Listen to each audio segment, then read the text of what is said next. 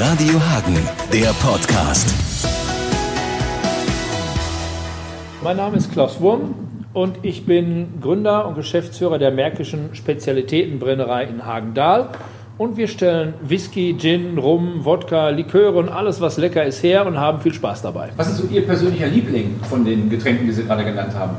Das ist jahreszeitlich abhängig. Im Sommer tendiere ich eher zu einem Gin für einen Gin Tonic. In der kälteren Jahreszeit, so wie jetzt, darf es dann auch eher ein Whisky oder ein Rum, was fast gereiftes sein. Nach dem Essen auch gerne mal Obst. Ich lege mich da nicht gerne fest. Whisky ist ja so ein sehr vielschichtiges Getränk. Da gibt es den aus Amerika, den aus England, den aus Irland, den aus Schottland. Äh, haben Sie die alle schon durchprobiert? Alleine in der Whisky-Bibel von Jim Murray, wo wir auch äh, geführt werden, ähm, werden 4700 Whiskys verkostet, was nicht alle Whiskys sind.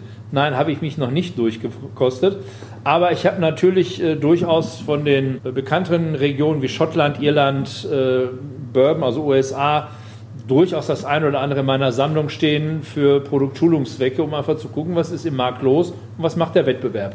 Was kostet eine Flasche in Ihrer Sammlung? Eher 50 oder eher 150 Euro? Nicht den Sie hier verkaufen, sondern ich meine jetzt den, den Sie so zu Hause im privaten Schränkchen stehen haben. Das sind eher Flaschen, wo die Flasche weniger als 150 kostet oder auch weniger als 100. Ich bin da nicht so der Raritätensammler, sondern mich interessiert es dann eher, wie sind die Stilrichtungen, wie sind die großen Marken, um einfach auch ein bisschen Überblick zu haben, was ist im Markt los, was gefällt unseren Verbrauchern und welchen Einfluss kann das für mich später auf die Produktentwicklung meiner späteren Produkte haben.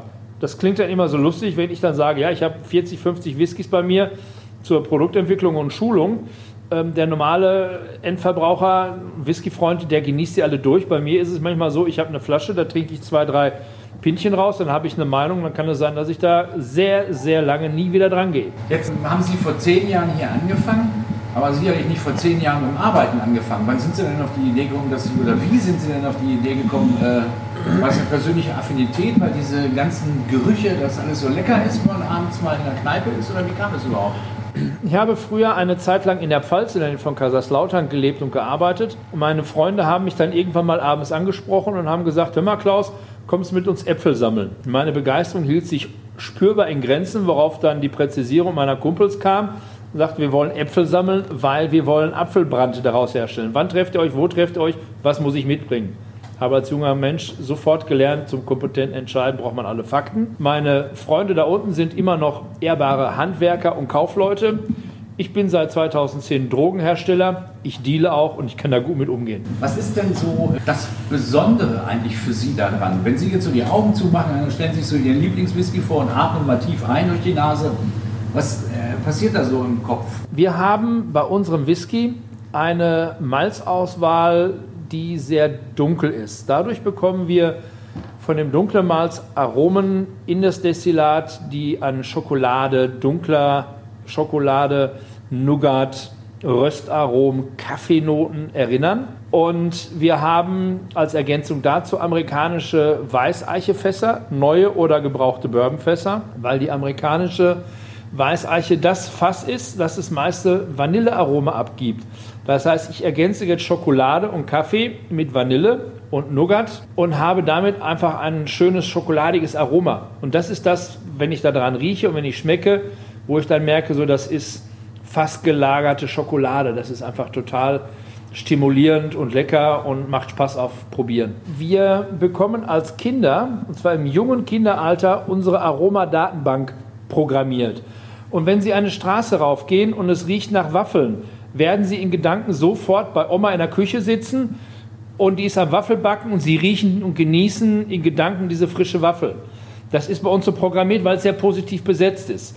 Und genauso ist das auch mit fast gereiften Destillaten, die sehr komplex in ihrer Aromastruktur sind, wo man einfach auch durch das Riechen und auch durch das über einen längeren Zeitraum riechen, Verändern von Temperaturen, Aromen entdecken kann und das versucht so ein bisschen aufzudröseln. Was ist da drin? Vanille, Holzaroma, Dörrflaum, Honig. Und das einmal macht Spaß, sich da drin zu verlieren, weil das auch eine sehr meditative angenehme Entspannungsform ist. Und damit meine ich jetzt nicht den Alkohol in seiner Wirkung, sondern wirklich der Nasenspaß, das zu riechen. Und natürlich verknüpfe ich mit Geruch ja auch Erinnerungen und Die Sachen, die wir da riechen, sind alles positive Sachen. Das heißt, wir haben positiv besetzte Aromen, die uns eine schöne Erinnerung geben mit dem Nasengenuss und zum Schluss gekrönt halt eben auch wirklich durch ein angenehmes Mundgefühl. Leute, die so Whisky gerne hobbymäßig probieren, die machen das nicht, um auf Wirkung zu gehen, sondern die trinken ein, zwei Destillate, haben diesen Spaß am Genuss und dann ist auch gut. Ich hätte jetzt doch noch getippt, Sie wären als Kind in Whisky fast gefallen. Nein, leider nicht. Sie äh, haben jetzt einen Whisky hergestellt, schon vor ein paar Jahren. Der ist äh, relativ äh, hoch prämiert worden. Ja, es gibt, ähnlich wie beim Wein, wo es verschiedene Weinführer gibt, Empfehler, Empfehlungsbücher, gibt es so etwas auch beim Whisky. Die Whisky-Bibel von Jim Murray ist ein Engländer, der in dieser Whisky-Bibel über 4700 verschiedene Whiskys weltweit verkostet und benotet hat. Und der hat direkt nach Eröffnung vor zehn Jahren in unserer Brennerei uns besucht und der hat dann das klare, noch nicht gereifte Destillat mit in die Whisky-Bibel aufgenommen, hat damals das Ganze, wenn man in Medaillen denken will, mit einer Bronzemedaille bewertet. Er hat von uns später einen angereiften, aber noch nicht ausgereiften Whisky bekommen. Dafür haben wir eine, wenn man will, Silbermedaille bekommen. Und für unseren Whisky haben wir dort eine Goldmedaille bekommen, Liquid Gold Award. Das heißt für ihn auch im Umkehrschluss, dass wir unter diesen weltweit 4700 Whiskys zu den Top 10% der weltweit besten Whiskys gehören. Kann sich sehen lassen, finde ich. Mit dem machen Sie jetzt genau was demnächst? Ja, trinken und verkaufen. Ja, okay, aber Sie, äh, das, äh, okay, das ist jetzt nicht der Whisky, der jetzt eingelagert wird. Nein, also dieser Whisky war da natürlich fertig, aber damit unser Whisky reift, brauchen wir ein besonderes Klima. Unser Whisky heißt Decavo, ist lateinisch und heißt ins Deutsche übersetzt aus der Höhle, weil wir in einer Höhle ein besonderes Reifeklima haben. Wir haben angefangen mit unseren ersten Fässern, die in Lettmate in der Dächenhöhle zu lagern. Da haben wir nur sehr, sehr begrenzte Kapazitäten. Und deshalb haben wir einen Antrag bei der Stadt Hagen gestellt, um einen ehemaligen Luftschutzkeller, der hier in den Felsen gesprengt wurde, als Fasslager zu nutzen, weil der nur 80 Meter von der Brennerei weit weg ist. Und es hat dann fünf Jahre gedauert, bis der Antrag durch war. Dann konnten wir Anfang dieses Jahres so allmählich da rein. Und wir haben jetzt den Umbau und die Einlagerung so abgeschlossen, dass wir jetzt sagen können, okay, wir können das jetzt auch als Fasslager nutzen und reifen jetzt in unserem eigenen Höhlenklima hier vor Ort unsere Whiskyfässer. Aktuell liegen ungefähr 100 Fässer in dem Stollen drin. Der ist natürlich entsprechend auch gesichert, weil da liegt da durchaus auch ein Haufen Geld drin. Ich hatte schon überlegt, wo denn der Schlüssel sein könnte. Kann ich Ihnen sagen? Aber ähm, das heißt, diese Fässer, ähm, da gehen Sie sicherlich an ein paar schon mal dran, in drei Jahren und an ein paar erst in zehn Jahren. Wie sieht das so? Was ist das das Prozedere jetzt? Wie, wenn jetzt Freunde Ihrer Brennerei sagen, ich, äh, wie lange muss ich noch warten? Also wir haben ausgereiften Whisky verfügbar.